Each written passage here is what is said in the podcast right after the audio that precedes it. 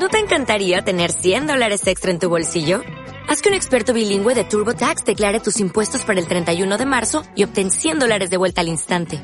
Porque no importa cuáles hayan sido tus logros del año pasado, TurboTax hace que cuenten. Obtén 100 dólares de vuelta y tus impuestos con 100% de precisión. Solo con Intuit TurboTax. Debes declarar para el 31 de marzo. Crédito solo aplicable al costo de la presentación federal con TurboTax Full Service. Oferta sujeta a cambios o cancelación en cualquier momento.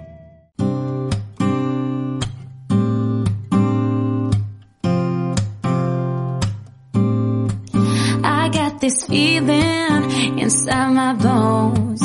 It goes electric wavy when I turn it on. All through my city, Estás escuchando Minutos Previos con Leonor Ariño.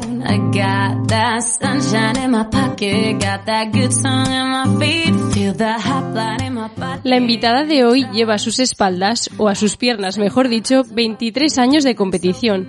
Pero no solo acumula años, sino también muchos trofeos porque nuestra atleta ha sido cinco veces campeona de España y tiene más de 15 títulos internacionales. When I'm getting you close,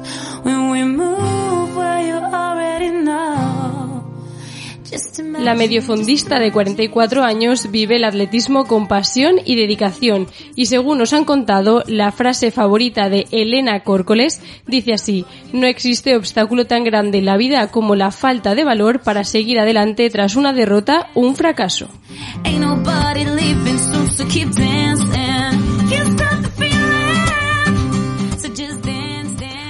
Hola Elena, muchísimas gracias por estar aquí, venir con nosotras. Buenas tardes, Leo. Eh, muchas gracias a vosotros por invitarme.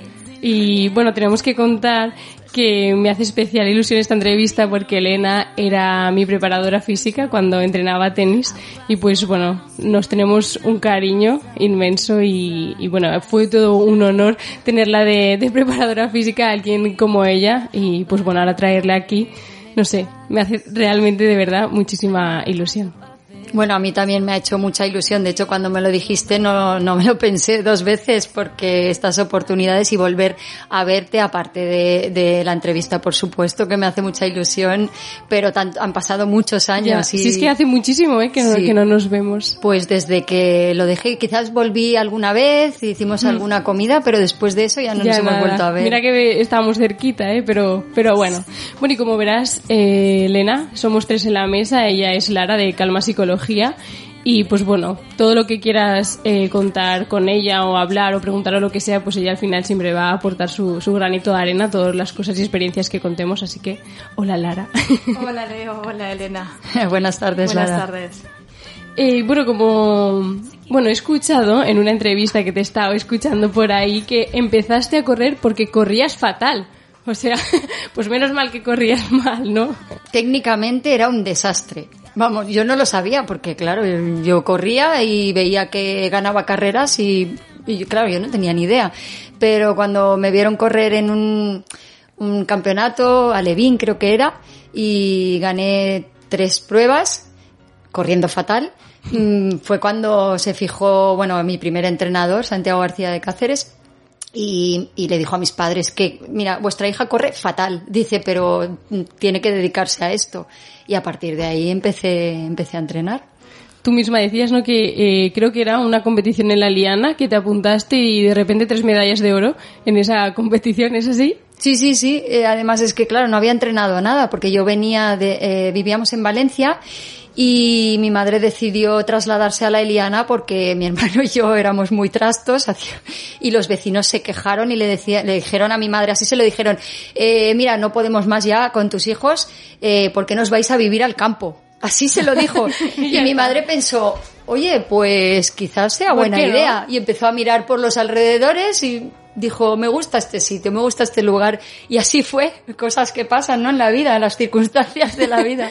O sea que por ser un trasto y por correr mal, has, has sido profesional de- del atletismo, ¿no? Pues en este caso sí, y la verdad que lo agradezco y me alegro. Qué suerte, ¿no? Sí, bueno, es al final como resiliencia, ¿no? Ante la adversidad, crezco, me voy al campo, Claro que sí. pruebo y lo consigo. Y mi madre bueno dijo, pues eso. a entrenar, oye, que hay que gastar esta energía. Y siempre había hecho deporte, digo, mi hermano, mi hermano también.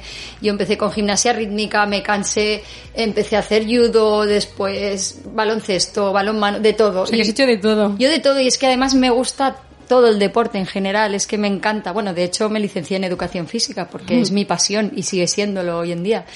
Así que, bueno, empecé con atletismo, luego cambié al tenis y después de eso volví al atletismo, o sea que he hecho de todo. De todo. Y eso, ¿cómo empezaste con, con el atletismo? ¿Cómo fueron tus inicios? Pues, como hemos comentado antes, empecé a entrenar con Santiago y, y bueno, empecé a competir y la verdad es que me fue muy bien. Eh, conforme entrenaba más, pues empecé a tener más resultados. Y lo que pasa es que un año me agobié, igual estuve dos años entrenando y me exigían entrenar más días, entrenar todos los días, cinco días a la semana. Yo estaba entonces en octavo de GB y no, no quería. Yo no quería entrenar cinco días. Yo con tres días digo, pero si ya con esto voy bien y gano carreras, ¿para qué tengo que entrenar cinco días? Es verdad. Claro. Y como estaba estudiando, pues quería también dedicar tiempo a, otras cosas, a estudiar, a otras aficiones. Entonces fue cuando empecé a hacer tenis, que era solo los fines de semana, sábado y domingo. ¿Y Estuve apartaste el atletismo? Sí, sí, lo dejé a pesar de que me iba bien y porque, bueno, en ese momento tomé esa decisión. También me gusta cómo lo cuenta porque la parte más curiosa es cómo realmente ella eh, es capaz de cambiar ese atletismo por el tenis. Porque a lo mejor otra persona ante un agobio, una presión dice, lo dejo. Entonces deja el deporte, ¿no? exacto, deja el deporte y a partir de ahí pues bueno se dedica a otro tipo de aficiones como decía ella. Y, y no, no fue así Elena, tú dijiste, bueno, no quiero cinco días, pero quiero dos, quiero tenis por lo menos. Sí. Entonces como que seguiste esa línea. Sí, sí, y estuve, bueno, uno o dos años. Disfruté muchísimo también con, con el tenis. Y bueno, aprendí por lo menos la- lo básico del tenis, pero luego vino mi entrenador otra vez, volvió y dijo, mientras tú has estado haciendo la Arancha Sánchez Vicario por ahí, así me lo dijo, ¿eh? Dice, African Dongo, que era mi gran rival, que estábamos las dos muy igualadas, dice, ha estado ganando campeonatos de España. Así que no sé qué haces jugando a tenis. Y bueno, se ve que esa frase Te picó, ¿no? me picó. Dije, pues yo también quiero ser campeona de España, que Claro. narices. Digo, y en tenis me lo paso bien, pero yo quiero ganar. ¿Y eh, con cuántos años eh, volviste al, al atletismo? Pues volví de cadete, que debía tener unos 13 años, más o menos. Hmm. Sí, 13, 14 años. Y quedé tercera en el Campeonato de España cadete. Después de estar dos años sin competir. Sí, Jolín. quedé tercera porque había, la verdad, que estaba Leire Olaverría, que empezó en el atletismo y despuntó, que luego, luego Leire ha estado en ciclismo y, y bueno, eh, una pasada. Eh, no sé, ahora no recuerdo cómo quedó, pero medallista olímpica. o- Ostras. Y ella era atleta. Y bueno, luego ya con el tiempo, pues eso, ya eh, quedé campeona de España, eh, junior, y bueno, y a partir de ahí, pues para Para arriba. entrenando más, empecé a entrenar con, eh, cambié de entrenador, eh, con Ignacio Nieto y después ya con Rafa Blanquer, que ha sido, digamos, pues... Tu figura, ¿no? Sí, con quien he conseguido mis máximos resultados. Luego me fui a Barcelona, eh, entrené con Juan Pedro Martínez Escudero y volví otra vez a Valencia con Rafa. O sea que también he dado muchos giros Exacto, en mi sí, vida. buen sí. recorrido. Sí. ¿Tenías claro desde ese momento que querías dedicarte al atletismo o no? Sí, sí, sí, porque es que era mi gran pasión. A mí me gustaba correr y saltar. Hacía longitud también, lo que pasa es que tenía muchos problemas en las rodillas y problemas de crecimiento, entonces dejé el salto, pero a mí realmente me gustaba más saltar que correr. Pero bueno, al final Rafa me dijo, mejor deja el salto porque puedes lesionarte y me dediqué a la velocidad. Siempre que, que hablas de- del atletismo lo haces, bueno, como decías al principio, con amor, pasión, que incluso venir aquí no también te, te remueve cosas. ¿Qué significa para ti el atletismo? El atletismo para mí es casi todo. Digo casi todo porque tengo aquí a mi hija. Mi hija lo es todo, vamos. Pero el atletismo eh, es que, ¿cómo lo definiría? Me ha dado tantas cosas buenas que es que me, es que me emociono y todo. O sea, bueno eso. Qué bonito. Sí, amistades, eh, concentraciones, competiciones, nervios. Es que os podría decir todo tipo de emociones, positivas y negativas, pero que las negativas me han ayudado a crecer como persona. Claro. Y, y vamos, yo le debo mucho a, a este deporte. Al final también, como decimos siempre, se aprende de las experiencias. Ella tiene varias experiencias con entrenadores, con, con cambios incluso de deporte y, y la idea es que justamente, al principio como decíamos, la resiliencia, el yo ser capaz de evitar la frustración, evitar eh, el sentimiento de pérdida, el fracaso ante la competición y decir, pues bueno, me quedo con la parte buena, me quedo con lo que aprendo de todo esto y cómo, cómo lucho día a día por ello. Sí, sí, el, el deportista de élite aprende, vamos, sí o sí, a sobreponerse a las adversidades. Claro. Y bueno, tú lo sabes también, Leo, que tú has, bueno, has jugado a tenis y has entrenado y en cierta manera, pues, eh, aprendes, ¿no? Y dices, bueno, hoy no he ganado, pero voy a seguir, voy a seguir entrenando y voy a entrenar más porque quiero, Quiero llegar ganar, más claro. lejos. sí. Eso es, eso es. Sí, eso que al final cada experiencia no te, te hace crecer, ya sea, bueno, siempre es de, de manera positiva, aunque el resultado en ese caso hubiese sido negativo. Bueno, has corrido en muchísimas, bueno, muchísimas, en muchas eh, modalidades, en al aire libre, pista cubierta, 60 metros, 200 metros, ¿con cuál de, de todas ellas te quedas? Me quedo con el 200 de pista cubierta. Porque mi marca de 23.70 es mejor la de pista cubierta que pista al aire libre. En pista al aire libre tengo 23.72 y el 23.70 de pista cubierta equivaldría a un 23, 20, 23.30 que nunca llegué a hacerlo porque me lesioné. Entonces a mí me encantaba la pista cubierta mm, por la forma en que me cogía la curva y, y no es fácil, no todo el mundo es capaz de correr en pista cubierta, pero yo a base de entrenamiento le cogí el, el truco, me inclinaba en la curva y salía disparada, pero vamos, me- es que me, me encantaba. Te fascinaba, ¿no? Sí. Tiene como pasión por esa curva sí, cuando sí. llegabas allí. Sí. Y nunca te... Es que claro, ¿cómo funciona realmente el atletismo? Porque no te especializas en, en un tipo de carrera, ¿o sí? Eh, cuando eres más joven, no, porque tampoco sabes eh, bien bien lo que lo que te va a ir mejor, ¿no? Entonces, cuando empiezas, tampoco es bueno especializarte, porque claro, piensa que, que cuando uno es joven y está creciendo, el meter eh, machaque en una prueba, una sola prueba, es malo para el organismo, para las articulaciones. Entonces, tú trabajas un poco todo, haces vallas, haces velocidad, haces saltos, ¿vale? Lo trabajas todo en conjunto pero conforme vas creciendo y tu entrenador mm, te va orientando, ¿no? Un poco te dice, mira, yo creo que tendrías que centrarte más en esta prueba porque, claro, tienes que un poco eh, hacer entrenamientos más específicos. Y es como te van orientando y dices, pues mira, empieza con el 100, luego si ven que vas mejor con distancias más largas, pues ya, yo acabé haciendo 400 metros. Empecé con 100 y acabé haciendo 400 que también me gustaba mucho, pero se sufre mucho. El 400 es una de las pruebas más duras del atletismo. Sí. Sí, sí. Que son 400 metros a sprint máximo. Máximo no, porque si lo haces a sprint máximo No a los llegas, no 200 metros, y os aseguro que me ha pasado de llegar al último 100 y que los isquiotibiales se me bloquearan y decir, ¿y ahora cómo llego? a ver, a ver quién es el chulo que llega a meta. Entonces aprendí, claro, yo estaba muy rápida el 200 y el primer 400 que corrí salí y dije, uy, qué bien voy. Y cuando me quedaban 50 metros, bueno, me quería tirar al suelo. Me salió muy bien, pero dije, a la próxima esto no me pasa. Es que lo que yo veo de dificultad, como decía Elena, es la regulación. El regular la velocidad, la intensidad, la motivación incluso, porque al final tú ves la mente, tú quieres llegar, quieres llegar Claro. rápido. Y que Entonces, es, no. Es muy corto, ¿no? El, el tiempo, al final, por lo que tú decías. Bueno, en 200 metros, 23 segundos, decías, en 400, ¿cuánto es más o menos? Depende, mi mejor marca es 53.10 en pista al aire libre. eh, entonces, pues es, claro, es muy difícil regular en un 400. En un 200 menos porque vas más, no al 100% del rato porque es lo mismo, sino también pegas un pufo al final. Pero claro, es más corto, es la mitad de distancia. Pero en 400 es, es muy de cabeza, es muy psicológico. Ahí sí que entra la mente porque bueno, en todas las carreras, ¿vale? Pero, pero un 400, tú ves al rival, porque claro, además estás escalonado, no como en un 100 que salen todos eh, en la misma línea, Claro. pero tú estás viendo a- a- al de delante y dices, ¿irá delante de mí o no? O no. Claro, la compensación.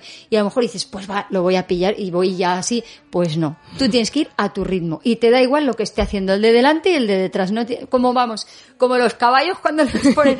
Así deberíamos ir. Y eso es importante a nivel de psicología Ahí está. Es súper importante. Yo le decía por eso la regulación, porque realmente lo veo muy difícil el poder ver al rival y esa parte tuya de competencia, competitividad, que no te lleve a seguir más adelante. O sea, que tú tengas un momento ahí de, vamos, de visualización propia, de quedarme Claro. dentro de mí y decir cuál es mi ritmo real, independientemente del de al lado. Porque si no me voy a frustrar, voy a ir a por él, no lo voy a conseguir y va a ser peor, va a ser una- Pero- un automachaque. ¿Y no motiva entonces estar viendo al rival Sí, delante de ti? Sí, sí motiva y mucho. Lo que pasa es que puedes caer en el error de Claro, decir, de pasarte, ¿no? de decir, en un campeonato de España que se supone que estás al 100%, estás preparado para ese día dar el máximo. Claro, tú estás súper bien y sales y dices, venga, que puedo ir a este ritmo, ¿no? Te, te crees que... Y, y a lo mejor llegan los últimos metros y, y ves gente que se bloquea y que hace mucha peor marca porque no ha, no ha ido a su ritmo. Y a mí me ha pasado. Y Hmm. me pasó el campeonato de España de la Olimpiada de Sydney. Y salí muy rápido, pero muy rápido es que yo no sabía, no era consciente de que había salido tan rápido. Estaba tan motivada que Claro. uh, yo salí y cuando quedaban 30 metros, o sea, es que tiré de coraje, de corazón, de lo que pude. De fuerza mental, ¿no? En esos casos yo creo que puede sentidos. más. Claro. Sí. Donde pude. Claro, claro, claro. Es que ahí realmente se ponen dos tipos de motivación. La motivación intrínseca, que es mi necesidad de disfrutar el momento, porque como decía ella, es una distancia muy chula de correr, pero muy difícil. Y también la extrínseca, la del rival, la de cómo va delante de mí, posiblemente por la posición, realmente la marca será mejor que la mía o no será mejor que la mía. Son Claro. dos motivaciones. Entonces es más difícil realmente regularlos. Sí. Y Elena, ¿a ti te gusta más estar por el interior o por el exterior? A Porque me- es ahí donde cambian la- las posiciones, ¿no? Sí, a mí me gustan las calles exteriores, pero no la calle 8, por ejemplo, que no veo a nadie, porque claro, no ves a nadie y no sabes por dónde te van a venir, si te van a pasar sí, y también, repente. si me ponían en la, en la calle de fuera, salía zumbando. Entonces, a mí me gustaba la calle 6, porque tenía dos delante, lo justo para Ir controlando un Exacto. poco. La 5, la 6, esas calles. Aparte que las calles más cerradas eh, es más difícil correr. eh, normalmente las mejores marcas están hechas por las calles centrales y más bien un poquito hacia afuera. Ajá. Porque quieras que no las curvas, Las curvas, claro, claro. son más cerradas y cuesta mucho correr en una curva tan cerrada. Las piernas, es, eh, a no ser que tengas las piernas muy cortitas, que a ellos les beneficia más correr en, en calles cerradas, pero el que no mm, le va mejor en una calle abierta. ¿Y cómo funciona eso? ¿Quién elige quién corre en cada...? Pues depende de las marcas, ¿vale? Entonces ponen las calles por marcas. Las mejores marcas suelen llevar las mejores calles.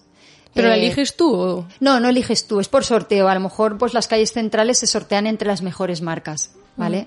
Eh, igual en una eliminatoria no. Eh, ahora la verdad es que hace tantos años, si queréis que os diga la verdad, es que, Que ahora me- no sabes cómo no me acuerdo, ¿no? pero sí que en una final, semifinal o final, mejores marcas, mejores calles se sortean, ¿vale? Ajá. Pues por ejemplo la 5 y la 6 y luego las exteriores se sortean entre las siguientes mejores marcas y, lo- y luego Mm. la interior, las interiores con los que tienen peor marca. Entonces también entra mucho ahí eh, la frustración, el decir, jolín, no llegué a esta marca, a lo mejor por eso no entro en el sorteo de esta calle. Ya es que el, verme ¿no? siempre a- anclada Atrás, a la misma sí. calle. Claro, claro. Es importante también eh, tener una buena posición en la final. Entonces eso, eso hay que mirarlo. Eh, Dices, bueno, pues no, me dejo llevar y tal, no, pero es que quiero una buena calle también porque Claro. eso me beneficia. Ahí está. Claro. Claro. Oye, en la, en la presentación estábamos diciendo que eres cinco veces campeona de España, pero a mí me gustaría empezar con el récord que hiciste en relevos de 4 por 100 metros en el 99. Uy, uy, uy. Es récord, a ver ¿Ni qué. te acuerdas? Uy, que no he estudiado. no, es que estaba viendo tu palmarés y he visto Sí. que hiciste un récord Vale, en, en el- en el 99 de relevos 4 por 100 metros. vale, sería en, en Sevilla, puede ser. Eso ya no lo sé. Sí. Sí, eh, el relevo es una prueba preciosa, es una prueba muy bonita y la verdad es que, que sí, que estuvimos, esos años fueron años muy buenos para el relevo 4% femenino. De hecho, en Budapest estuvimos a punto de pasar a la final en el europeo, pero a punto.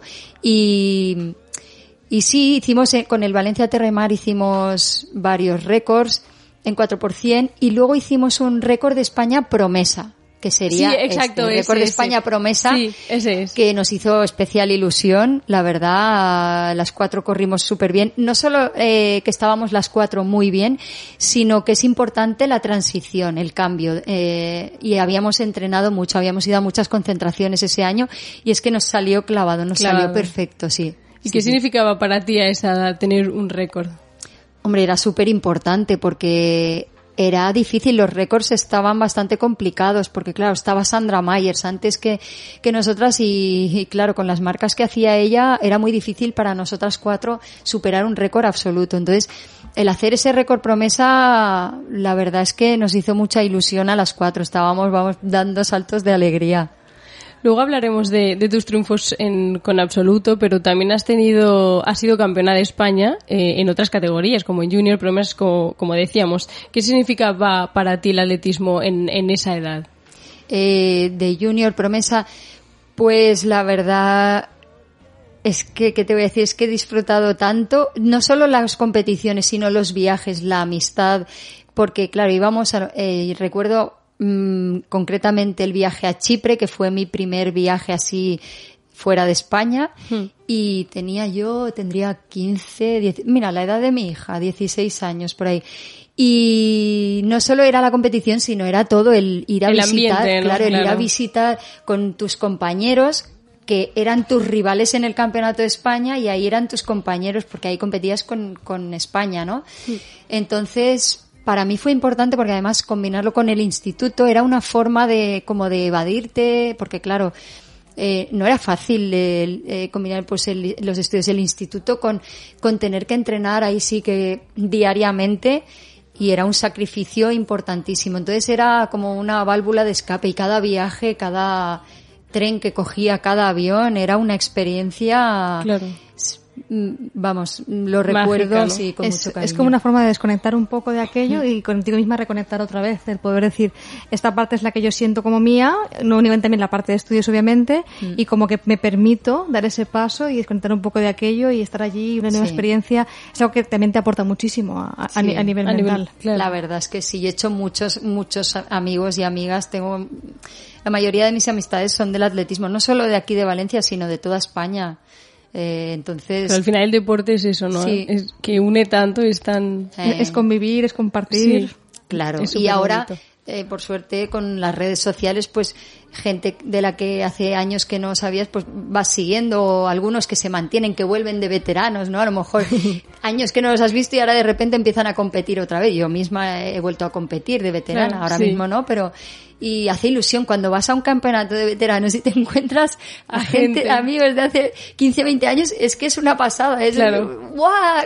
¡Qué ilusión! Sí, ¿no? Es sí, vivir todas las sensaciones de cuando, de cuando es- tenemos esa- revives esa esas emociones y es todo es como si fuera vamos a hacernos una foto tal para la posteridad como bueno hemos cambiado un poco es, es Claro. como la ilusión esa yo ya te digo he hecho muchas amistades y, y me llevo muchas cosas Y en, en los campeonatos absolutos eh, te hiciste, si no me equivoco, todos ellos entre el 98 y el 2001. Digamos que fue como la, la época dorada para ti, ¿no? ¿Qué significaba?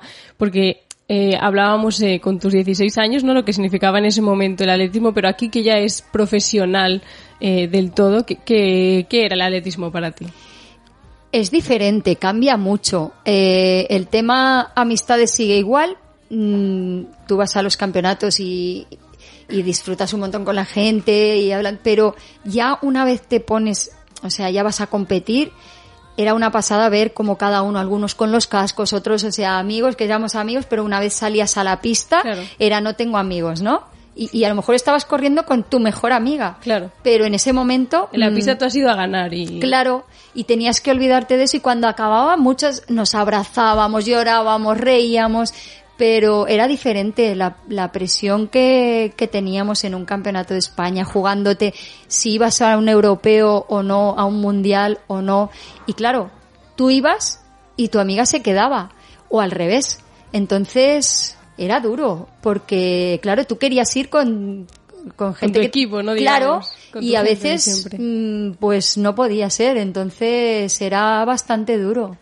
Es como jugarte un poco también eh, al cambio de roles, el, a ver si voy a ser capaz de que mi amiga, la que es fuera amiga mía, ahora verla como competencia y sobre todo también si Mm. sobreempatizo con ella, me vengo yo abajo y a lo mejor no puedo competir yo. Correcto. Entonces ahí te entra en juego las dos partes, el cambio de rol y la sobreempatía. A veces el que creemos hay amistades nuevas, el que veamos siempre la misma persona, es parte de familia ya. Yo Sí. vivo con ellos, convivo con ellos en campeonatos y claro, el ver que esta persona se queda fuera y yo me quedo dentro, pues es un poco interiorizar el por qué estoy aquí, para qué estoy aquí, seguir adelante, si no nos Claro. venimos abajo.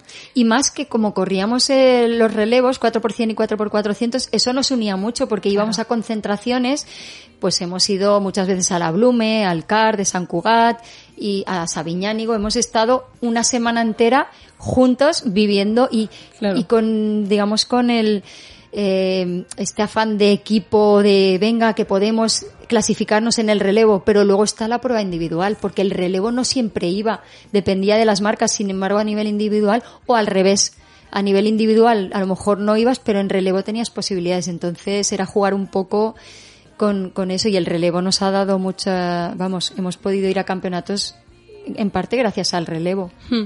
¿Y, a ti te gustaba competir contra ellas o no? O sea, obviamente te gustaba, pues porque al final te alegrabas, no por esa parte, pero también es la parte de, jo, es que, pues, o una va a quedar mejor que la otra, es, es una realidad. Claro, siempre hay con quien te llevas mejor y, y con quien a lo mejor hay más pique y más rivalidad, ¿no? Entonces con quien hay más pique pues es como, venga, y con quien no, pues si te ganaba, es lo que te comentabas, ¿no? No es que dijeras, bueno, me ha ganado ella y nos pero no, tampoco, ¿no? Claro, Porque no. tú querías ganar, pero sí que es verdad que a veces sí te gustaba competir, pero que no es fácil. Claro, claro.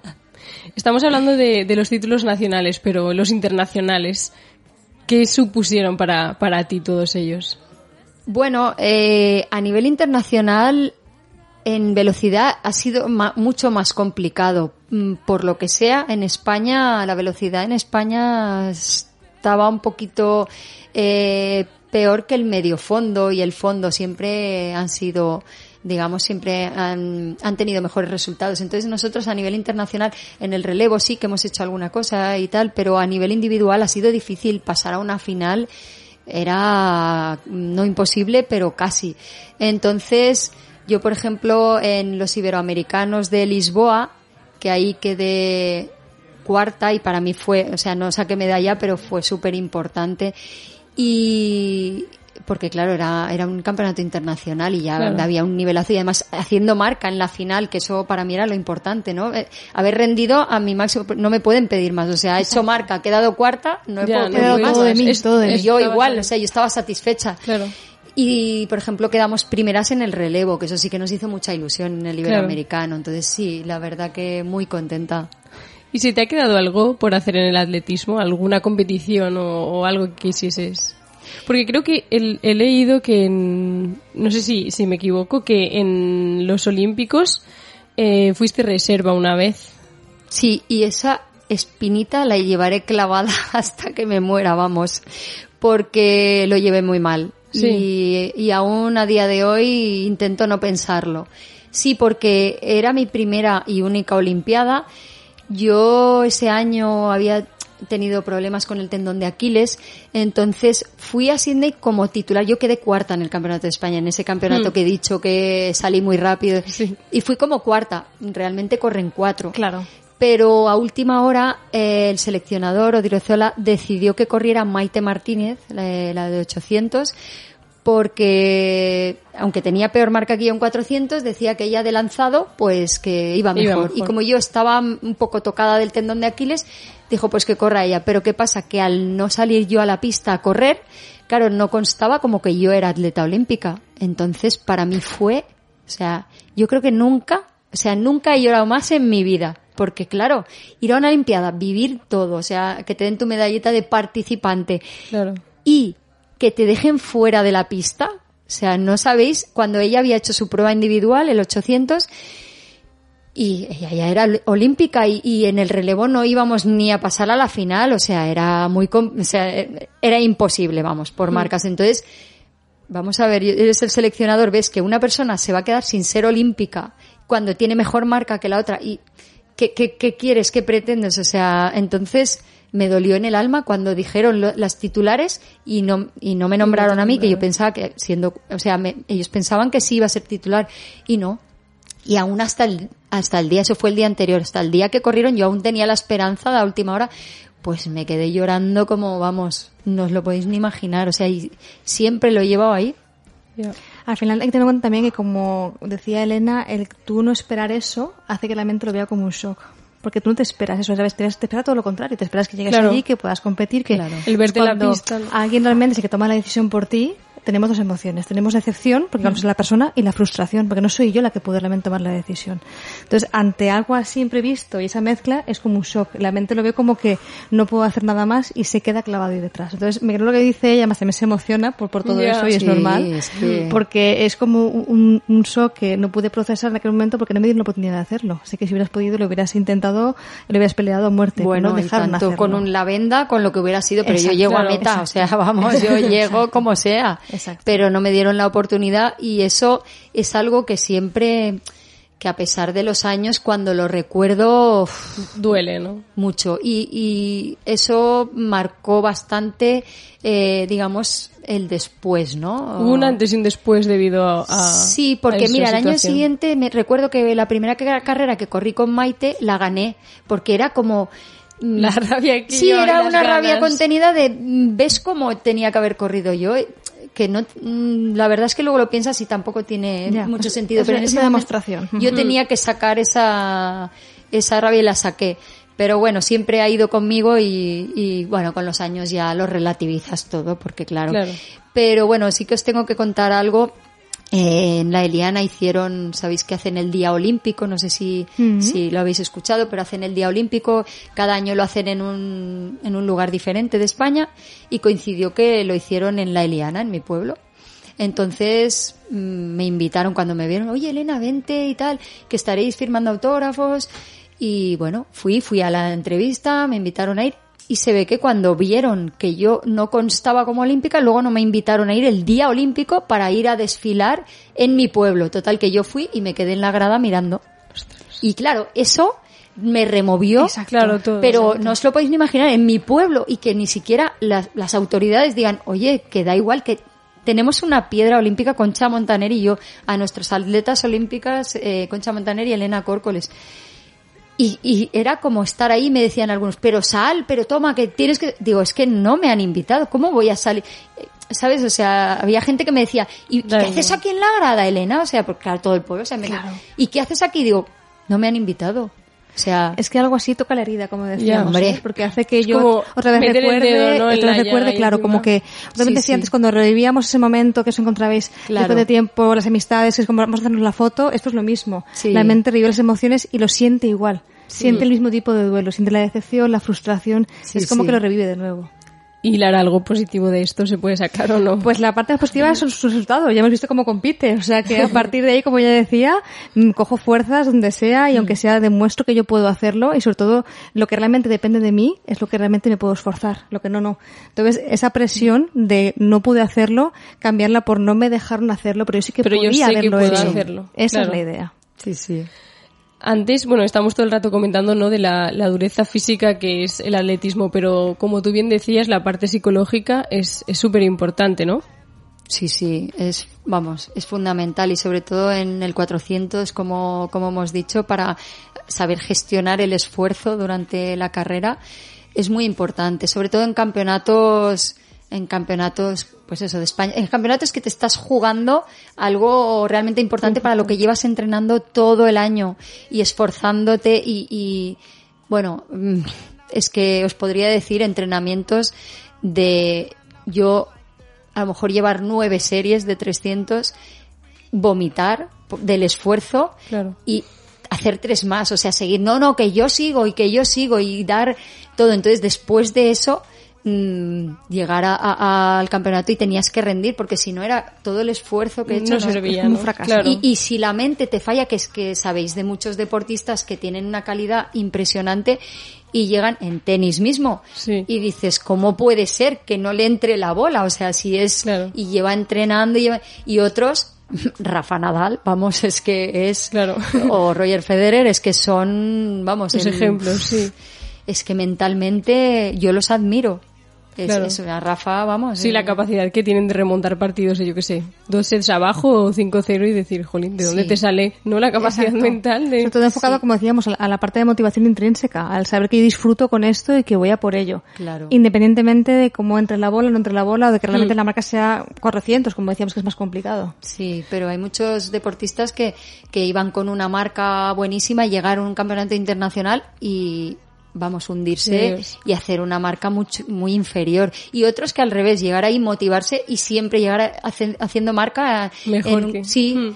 entonces eso ahí ahí es donde interviene la mente claro, Claro. aparte de, de todo el entrenamiento que llevas encima ¿Y vosotros trabajabais la parte psicológica, o sea, con psicólogos y demás o no?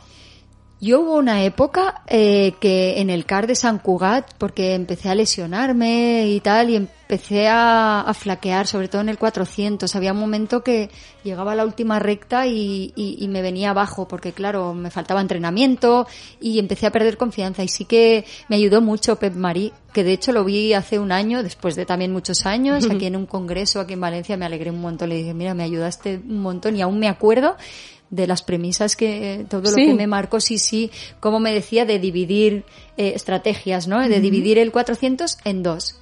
Y luego en, en 100 metros. Venga, 100 metros de la curva, 100 metros ir viendo, no pienses en el 400, sino Claro. divídelo Claro. por metas, En metas cortitas. cortitas, ¿no? Exacto. Y me ayudó mucho. Es que la idea siempre ante eso es enfocar el presente. Es decir, ahora estoy corriendo estos metros, ya llegaré a los siguientes, lo iremos viendo. Sí. Pero si me pongo en la pauta de cómo voy a llegar al, al final, igual el camino me lo estoy perdiendo. Porque mi impresión ya va a ser el que mm, llegue de esta forma o llegue de esta otra, sin, sin realmente darme cuenta de lo que ya estoy consiguiendo por el camino. Para evitar la frustración, para, como decía ya, aumentar la confianza en uno Claro, mismo. Claro. Y extrapolando esto a la vida misma, Lo mismo. Es Claro. que hay que vivir el presente. Eso ¿Qué es, haces claro, mirando al futuro A si igual mañana años. no estoy aquí o, o vete tú a saber lo que me ha pasado? Entonces, realmente es lo mismo y, y, y- y carpe diem, yo siempre lo digo, hay que vivir, pero se nos olvida. A veces se nos casi olvida. siempre Es muy difícil, ¿eh? Estamos A preparados ¿qué siempre para, para futuro pasado y el presente cuesta mucho tenerlo, Sí, tenerlo en cuenta. sí. A ver, el año que viene voy a hacer, eh, sí, vale, esa es la idea que tienes, pero de que el año que viene puede pasar de todo. Yo eso me he dado, bueno, y creo que yo y, y el mundo entero con la pandemia, porque es lo que dices de, tengo un plan para verano y de repente llega una pandemia que para absolutamente todo y entonces ahora cuando intento hacer planes, bueno, pues en septiembre voy de vacaciones, digo, es que no lo sé. Es que no sé. Claro, entonces eso es como, ahora es lo que decías, Sí. ¿no? Extrapolarlo a todo y decir, bueno, pues es que, es que esto es la vida, que tienes Claro. que vivir el ahora y pues en unos meses ya veremos. ¿no? Allí, Sí. por ejemplo, en terapia lo trabajamos como, como presencia y esencia. Entonces, la idea es, la presencia la tengo en este momento, es lo que yo realmente quiero hacer ahora y cómo realmente me siento, y la esencia es lo que yo quiero llegar a conseguir, pero sin perderme la presencia. Entonces, Claro. trabajamos mucho estos conceptos. Por lo que decía ella, porque al final se nos olvida. La, la mente está preparada siempre, casi siempre para el futuro, pero en base al pasado. Se le olvida el día a día. Claro. Y el tener un pensamiento realista que me lleve a lo que hago ahora y lo que realmente quiero hacer ahora es muy difícil. Entonces, de ahí lo de presencia y esencia, y como también decía Leo, lo de la pandemia, que al final Claro. tiene una parte muy negativa, pero una pequeña parte un poco positiva. Claro. Bueno, Elena, estabas hablando eh, todo el rato de las metas y bueno, aquí pues eso, como ves nos gusta hablar de psicología deportiva. ¿Qué ocurre en los segundos previos del, del disparo de salida? ¿Qué se vive ahí? Ahí has tocado, sí, sí, esa es muy buena pregunta. Uf, imaginaros las emociones. Eh, yo recuerdo campeonatos de España de beber un montón de agua y, y tener la boca seca a la hora de salir pastosa, de decir, no sé si voy a poder llegar, de, de- porque lo- claro, los nervios, eh, el sistema nervioso se activa de una manera que, que claro, te genera un estrés en el organismo, Claro. aunque quieras controlarlo, aunque, pero te genera muchísimo estrés. Entonces, es la respiración, es, lo- como os digo, la saliva, tragas un montón, respiras, venga, que esté bien, incluso, sobre todo lo que recuerdo es de ponerme en los tacos Hmm.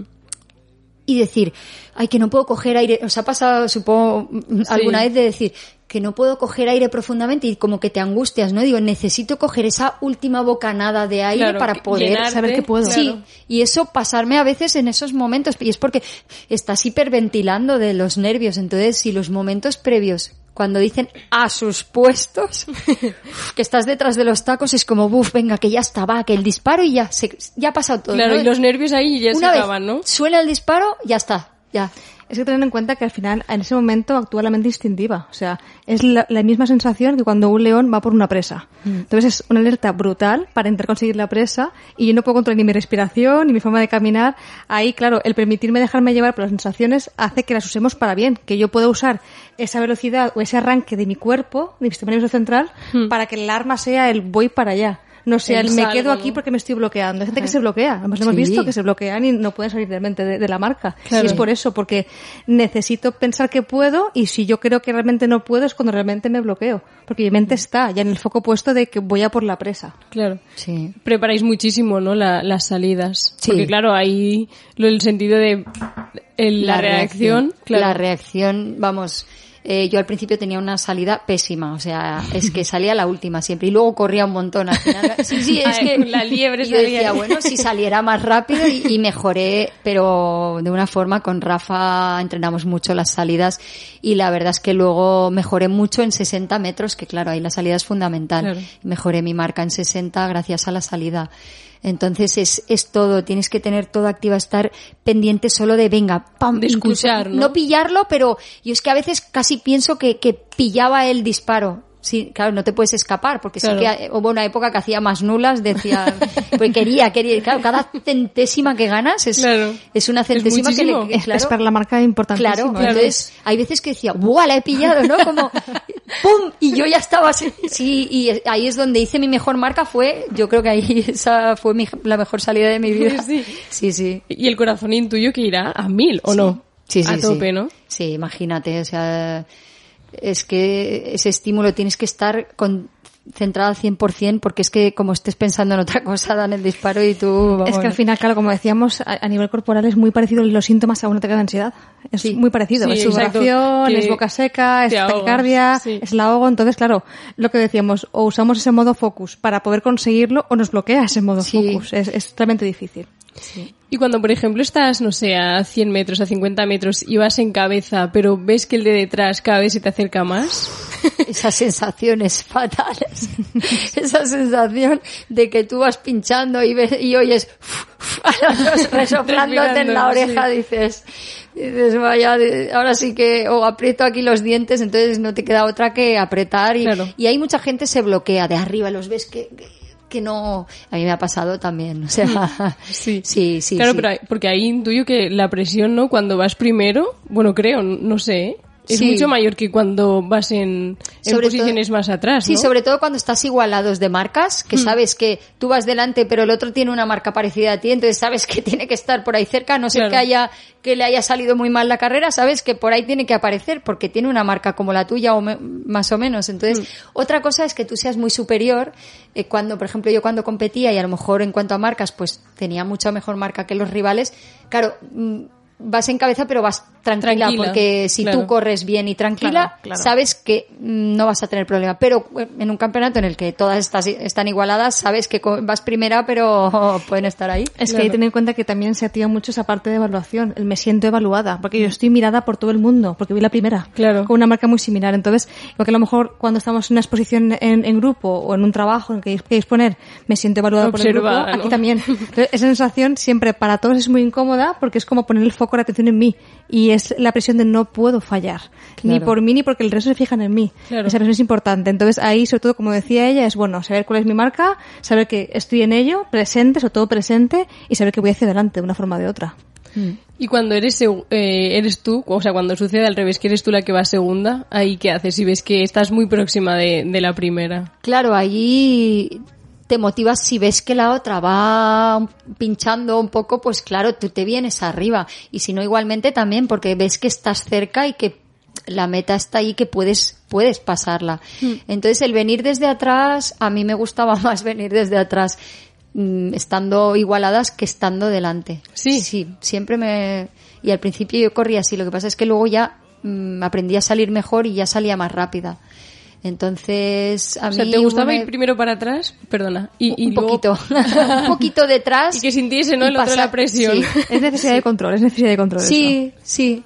Y luego cuando aprendí a salir mejor, a ver, cuando estaba yo muy bien y además tenía muchísima confianza, es que me, me daba igual ir delante que detrás, porque tenía tanta confianza en, en mí misma y en mis marcas que entonces yo sí puedo comparar entre la época en que estuve muy bien y cuando me lesioné perdí totalmente la confianza. ¿Pero por qué? Porque es que no podía entrenar bien, llegaba a las carreras a personas a las que mm, ganaba mm, Sobrada. Sí, o sea, ganaba mm, bien, porque la verdad es que hubo una época en que, en que tenía mucha confianza y ganaba con bastante solvencia, a ver que esas personas me empezaban a pasar que yo no podía entrenar, que no podía perdí mucha confianza. Claro, es que eso mentalmente, Mucha. ¿no? Psicológicamente te, te es que la parte, claro, la parte más peliaguda es porque como ella decía, ella lo lleva muy dentro, o sea, es parte de tu identidad ser atleta.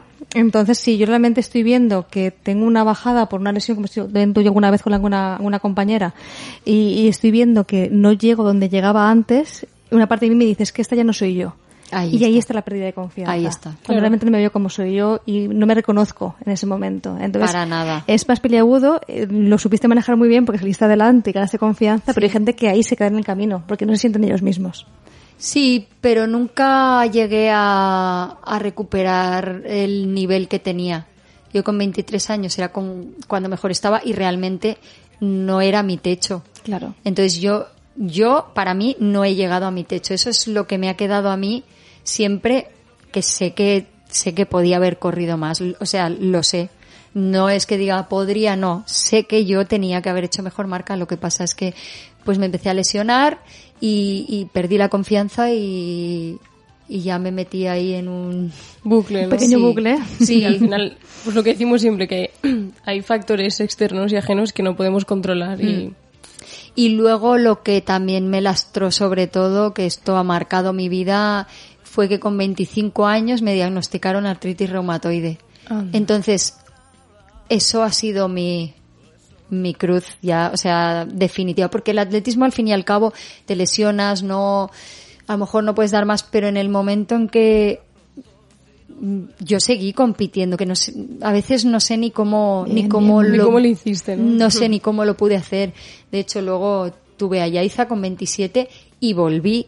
Y el campeonato que yo más valoro, y claro que mm, se lo dediqué a Yaiza, era cuando quedé, vuelta, claro. quedé tercera con mi artritis después de, de, de todo. de- yo le daba, le daba el pecho eh, bueno, imaginaos, y me iba a entrenar, o sea, lo hacía todo. Entonces, después de eso, para mí fue quedar tercera en un campeonato de España absoluto. Me supo, eh, ese día me supo mejor que ninguno. A gloria, ¿no? Claro. Sobre todo porque me tiré en la meta, me fui al suelo, me tatué la pista en la cara, en, pero iba cuarta y quedé tercera. Ostras. Y entonces dije, esto es... Soy yo, he vuelto, ¿no? Exacto, y Yo entonces... también te decía lo de confianza por eso, porque hemos comentado un poquito antes, Leo yo, eh, tu biografía, y realmente ahí hay que tener confianza y seguridad en que yo puedo hacerlo, si no, realmente no, es imposible. O sea, yo no llego a ese Claro. tipo de marca, a ese tipo de nivel, después del diagnóstico, después de- del embarazo de, de Yaiza. Entonces, el que hagas ese cierre tan bueno, quiere decir que te trabajaste bien, aunque se queda la espina clavada. Al final yo siempre digo que Sí. uno no olvida, pero sí que puede afrontar, y ahí ya Sí, pudiste afrontar. pero ahí fue mental, fue todo, Todo, mental, eso es, lo eso sé, es. porque físicamente no estaba bien, porque de hecho mm, hacía carreras en Valencia y claro, entrenaba la mitad de la mitad, lo que podía, porque claro, entrenaba un día la rodilla, otro día el hombro, no podía casi entrenar y competía y bueno, y con la marca que iba no era para sacar medalla, o sea, igual iba, igual iba con la sexta marca y quedé tercera, pero ahí lo di Todo. todo y más. Claro, porque se te había quedado, ¿no? Lo de. Claro, yo quería una medalla quería- porque tenía a mi hija y quería que, Claro. aunque ella pues era pequeñita, pero yo quería que, Que lo esa medalla después de tenerla a ella. Entonces, para mí esa tiene mucho valor. Claro, y hablando de, de Yaiza, ¿qué supuso para ti el compaginar eh, el atletismo profesional con, con tener una hija? Pues no te voy a negar que, claro que es, eh, es faena, porque claro, tú llegas a casa y un bebé necesita cuidados. No Claro. puedes decir, llego a casa, tengo que descansar porque tengo que ir a entrenar. No, claro, llego a casa y le tengo que dar el pecho y acabo de entrenar, ¿no? Claro. Entonces, pero yo lo hacía a gusto, o sea, yo entrenaba porque me gustaba y ya el objetivo ahí no era tanto ya a lo mejor competir a alto nivel, a mí me hubiera gustado volver, pero se me juntaba todo, claro, el tener que, que cuidar de ella con mi artritis, Con con, lo cual claro. a mí me dio un brote muy importante después de, del parto, entonces, claro, fue difícil volver, Complicado. pero yo aún así volví. Y bien, la verdad que no me arrepiento de nada absolutamente. Claro. Eh, y bueno, y al final he asimilado la situación Claro. Y ya está, y tienes que Y adaptarte. que has conseguido mucho, oye. Sí, sí, no, la Claro. verdad que estoy contenta y estoy orgullosa. Claro. Y muchas veces eh, escuchamos o leemos que los deportistas, los que realmente, a ver cómo lo digo, los que realmente triunfan, bueno, tú has sido una triunfadora, ¿no? Pero, bueno, lo que tú dices, las espinitas, ¿no? Que se te quedan clavadas, eh, se- eso sucede cuando a lo mejor no eres madre o cuando eres padre. ¿Tú crees que, o sea, estás en lo cierto en esto? ¿Crees que es así? O sea, ¿se puede triunfar siendo padre o siendo madre? Uy, sí, sí, por supuesto. Hay muchos casos de muchos y muchas de, o sea, bueno, muchos, muchas, digo muchos porque también el que es padre, aunque Claro, el padre también. eh, también, o sea, Sí, sí. tiene un bebé, aunque a lo mejor no lo tenga que amamantar o lo que sea, pero es lo mismo. Entonces, muchos deportistas, en este caso la madre, más porque se tiene que recuperar del parto, Claro. claro, entonces es más tiempo, pero Hmm. eh, sí, sí, por supuesto hay muchísimas que después de, de tener a sus hijos han tenido sus mejores resultados. Es todo cuestión de gestión y de organización. Yo porque tenía el plus de la artritis, pero si no, eh, nunca diré que por tener a mi hija no, No o sea, no, más, mm, claro. sí, no, no, no, para nada. No era, aunque sí que es verdad que, que descansas menos y tal, pero si te lo gestionas bien, entrenas un poquito menos por, porque estás más cansado, pero esa época que son más pequeños, pero sí, sí, por supuesto. Yo nunca lo achacaría a, a la culpa de, eh, eh, no, he tenido un bebé, pues por eso no. Claro. Es que hay dos cosas muy importantes. Una que es muy curiosa, que la gente no conoce, y es que con, con el parto, con el embarazo, hay cambios cerebrales. El cerebro cambia. Las hormonas hacen que cambie el cerebro. Entonces, ¿qué pasa? Que se liberan más estrógenos y se mantiene más tiempo. Hacen que tengamos más fuerza de recuperación. Eso es, es únicamente con el tema del parto, eh, deportistas y no deportistas. Entonces, ¿qué pasa? Que si en ese momento yo puedo aprovechar esa, esa parte para integrar el rol de madre, hace que a lo mejor aún quiera tener más esa pelea por mis objetivos, aún quiera tener más y decir, no quiero acabar aquí, quiero conseguir esto por mí por mi hija, como decía ella. Entonces, el usar un poco esa barrera mental para traspasarla y ver que mi objetivo sigue siendo el mismo, sea o no madre, me puede hacer hasta superarla con creces. Claro. Sí que al final eso pues supone, como tú decías, eh, superar una barrera y, y tirar hacia adelante y por supuesto que el, el ser madre no, no impide, ¿no? El, No. el triunfar de manera deportiva. Obviamente en la vida triunfaste teniendo a Yaiza, claro, Claro que, que sí. sí. bueno, Elena, pues vamos a ir terminando. Ha sido un placer, de verdad. Pero bueno, antes de despedirte, eh, vamos a, a terminar con la frase que hemos empezado, que la, la voy a volver a leer y nos la explicas. A ver si la encuentro, que la tengo por aquí apuntada. Sí, no existe obstáculo tan grande en la vida como la falta de valor para seguir adelante tras una derrota o un fracaso. ¿Por qué la tienes tan... porque todos en esta vida, no hay nadie que se salve de, de situaciones adversas, de obstáculos, al final, al principio o al final, unos antes, otros después, pero todos sufrimos situaciones negativas. Entonces, lo importante ahí es, es poder superarlo, ¿no? En este caso, lo que hablábamos de la resiliencia. Yo Eso tengo es. esa palabra muy desde que la conocí hace ya años. De hecho, mm, tengo una página que es Fuerza, Positivismo y Resiliencia, porque para mí es muy importante. Entonces, esta frase es para mí un, estilo de vida, porque para mí eh, todo lo que he comentado, las adversidades, la artritis, pues, ah, mm, y otras cosas, he tenido que superarlo. Claro, la superación, ¿no? Exacto, entonces la tengo puesta, de hecho, como estado. ¿Sí? Qué bueno eso, qué bueno Sí, eso. sí. Resumen, ¿no? Al final, pues, Sí. to- todo lo que has vivido y, y Ajá. nos queda por vivir. Al final yo siempre digo que en la vida no podemos elegir lo que nos pasa, obviamente, de hecho que cosas buenas y cosas malas, pero sí podemos elegir cómo lo afrontamos lo que nos pasa, que es lo que decía ella, el Claro. aprender de ello y poder saber que eso me dio una experiencia más que al final también me hace ser yo misma, también me hace crecer como persona y seguir adelante. Bueno, pues Elena, vamos a, a despedirnos ya que vamos a poner la canción que, que, como siempre nuestros invitados eh, eligen para terminar el programa. Y nada, me alegro muchísimo, muchísimo de verte y yo también. y de charlarlo porque de esto nunca habíamos hablado. Como yo era Es mucho más pequeñita, no conocía Es todas estas facetas tuyas y Sí, la verdad pues que se quedan en, en, con nosotros siempre. Y nada, pues eso, muchísimas gracias. Pues muchas gracias a vosotros, ha sido un placer. Elena. Un placer, hemos pasado genial.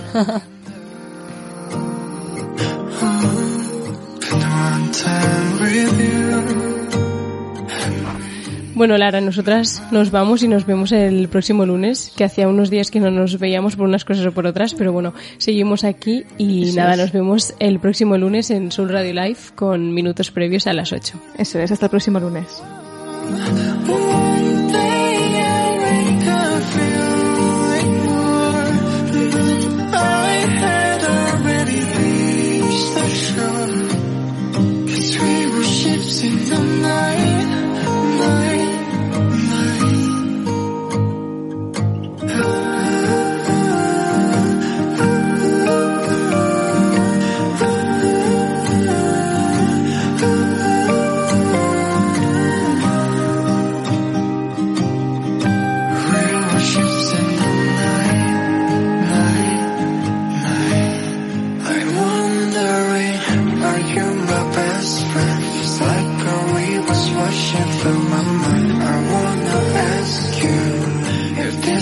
All just in my head. My heart